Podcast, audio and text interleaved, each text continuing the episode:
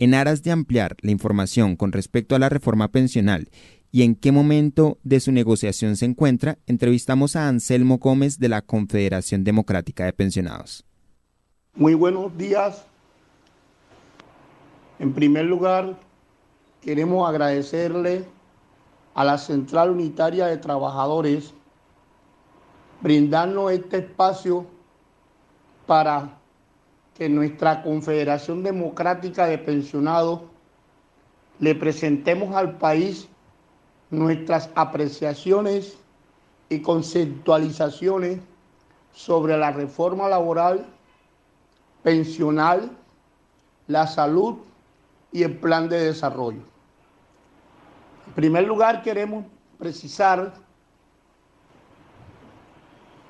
que nuestra central de pensionados democrática apoyamos la reforma de este gobierno de manera autónoma, de manera deliberante y de una manera que tenemos la convicción de que en su mayoría de los apartes de esta reforma son para beneficiar a los más pobres de este país.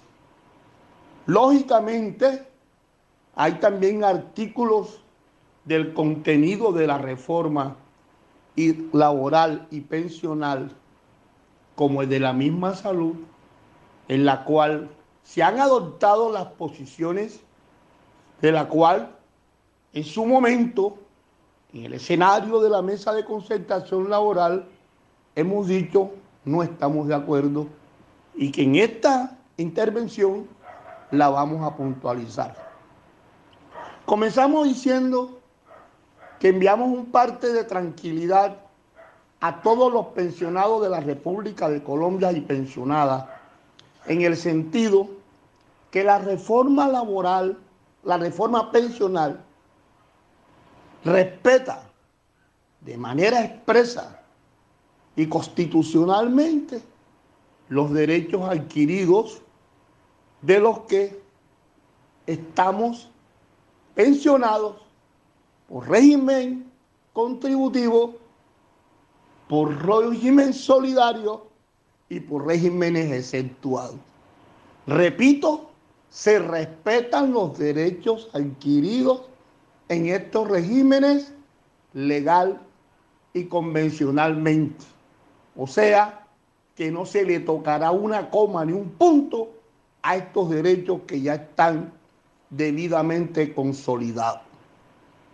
En segundo lugar, nos identificamos con la base fundamental de la reforma pensional que está distribuida en tres pilares solidarios que seguramente, de aprobarse la ley en lo fundamental, llegará a lo más retóndito de los municipios y veredas del país a campesinos colombianos, mujeres cabeza de familia, madres comunitarias, compañeras que no tuvieron la posibilidad de un empleo a través del primer pilar, el pilar solidario, en el momento de cumplir la edad para jubilación, se le entregará una renta básica de medio salario mínimo a los colombianos, repito, que tengan su edad y colombianas y no hayan tenido la posibilidad de cotización alguna. El segundo pilar, el pilar contributivo, fundamentalmente es para fortalecer el Fondo Estatal de Colpensiones y que los que devenguen hasta cuatro salarios mínimos coticen a esta entidad y que los que devengan más de estos cuatro salarios mínimos lo hagan de manera voluntaria. El tercer pilar es el ahorro voluntario, la cual los cotizantes podrán aportar opcionalmente para tener una pensión mayor. Se busca también a través de este ahorro voluntario una compensación para las mujeres que tengan más de tres hijos. Se les dispondrá de 50 semanas por hijo de cotización. Esto será válido máximo para tres hijos o hijas. O sea, que si tienen más de tres hijos, cuatro, cinco, seis, etcétera, solamente se le contarán para este beneficio hasta tres hijos. Queda puntualizado que no se aumentará la edad de pensión. La pensión queda establecida como está, 62 años hombres, 57 años las mujeres. Queremos referirnos también que hay unos temas que hacen parte del proyecto de reforma pensional que no han sido caracterizados, no han sido divulgados por la prensa y por algunos que mal informan al pueblo colombiano, no críticas de fondo, sino eminentemente por llevarle la contraria política a nuestro presidente de la República. Me refiero puntualmente al caso de las sustituciones pensionales, pensionados por invalidez y los auxilios mortuorios. Actualmente, para reconocer estos beneficios administrativamente, es un calvario para miles y miles de compatriotas. Hoy, a través de la reforma, del proyecto de reforma, posibilita que administrativamente se agilicen los trámites de estas prestaciones que son de beneficio total de los pensionados y pensionadas y para el pueblo colombiano. Queremos manifestarles, compañeras y compañeros, que uno de los artículos más fundamentales para los pensionados y sustitutas de Colombia y nuevos pensionados es la seguridad jurídica de las pensiones.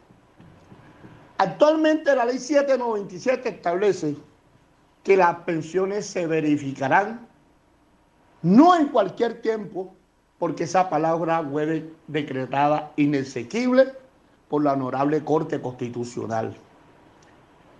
Establece el artículo 19 y 20 de la sentencia de la Corte de que las pensiones se podrán revisar de manera judicial, o sea, cuando el patrono considere que hay mérito para demandar la pensión. Y, para, y en la parte de la verificación solo la opcionabilidad para rebajar o quitar una pensión administrativamente está cuando el patrón puntualice, descubra o presuma, pero que lo tiene que decir autoridad competente, que estos derechos fueron adquiridos de manera ilegal o popularmente, como se dice, falsa o chimba.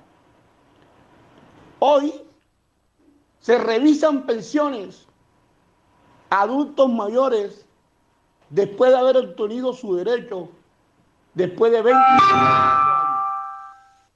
Llegó el momento de, que, de, de cortar esta injusticia con ciudadanos colombianos que adquirieron su derecho y después de 70, 80 años les rebajan sus pensiones les quitan sus pensiones, violándoseles su debido proceso.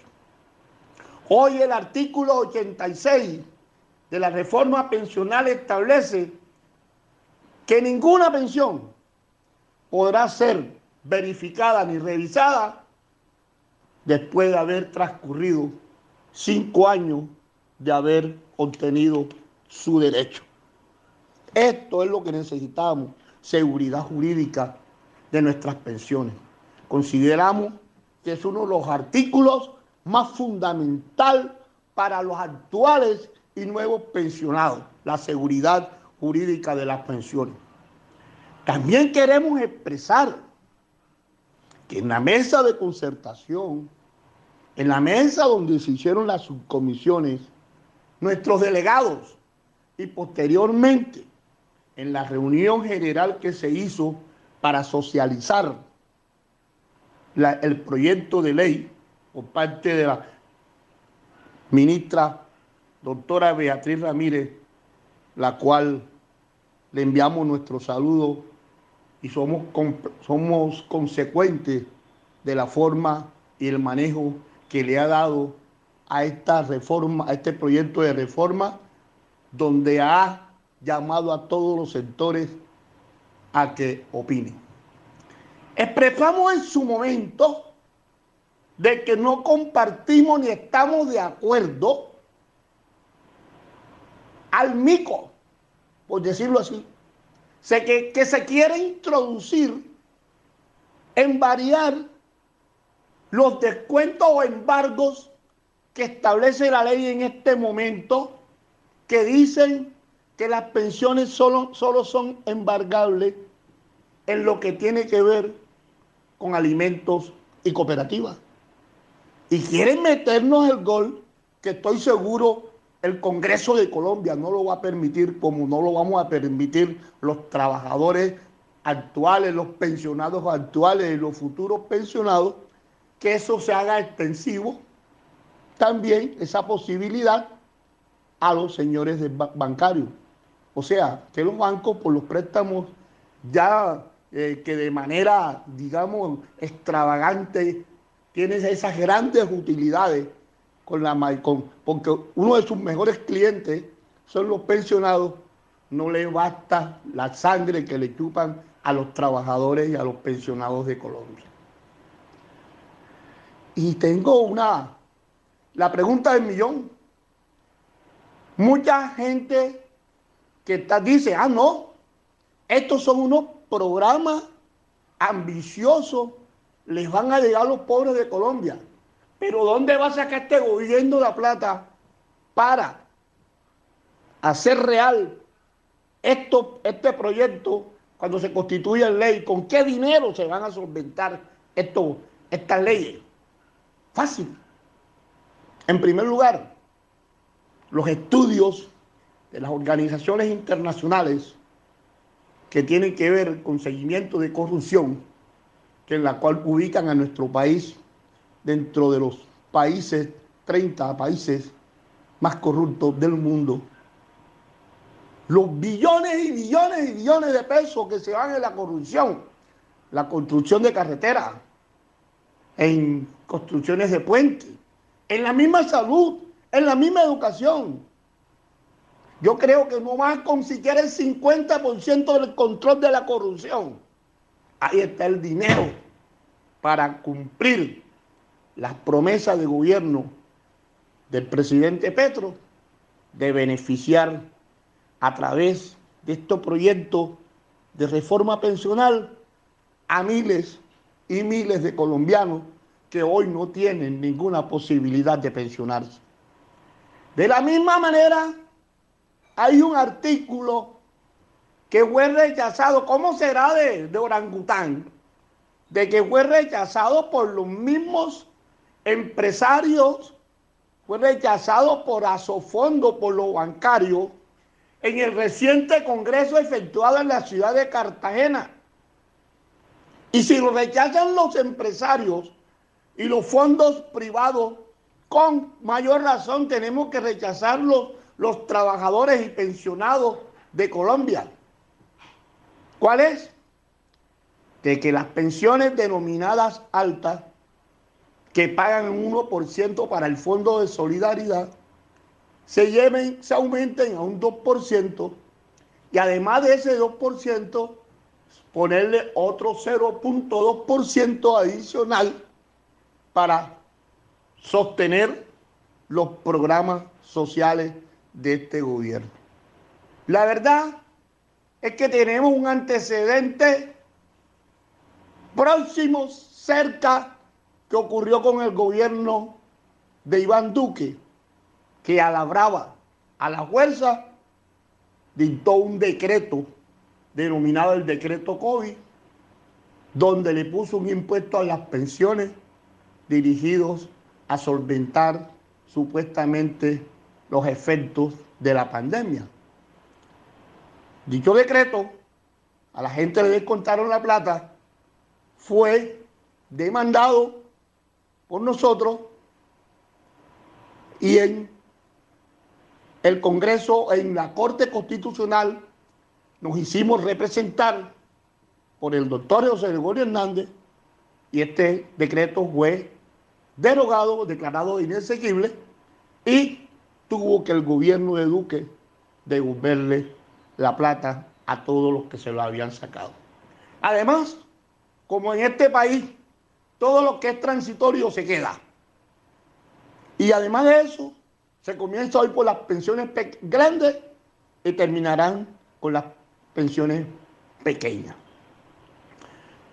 Vemos con acierto que los ponentes de la reforma pensional,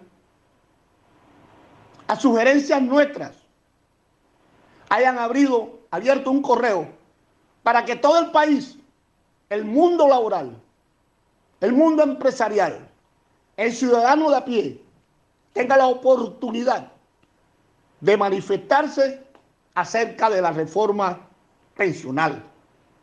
Yo creo que ojalá estos mismos canales se debieran de hacer o se hubieran hecho con la reforma pensional o el mismo plan de desarrollo, pero aún está tiempo también para que se haga en la reforma laboral y así de frente al país los congresistas de Colombia reciban cada una de las inquietudes de los colombianos acerca de esta reforma.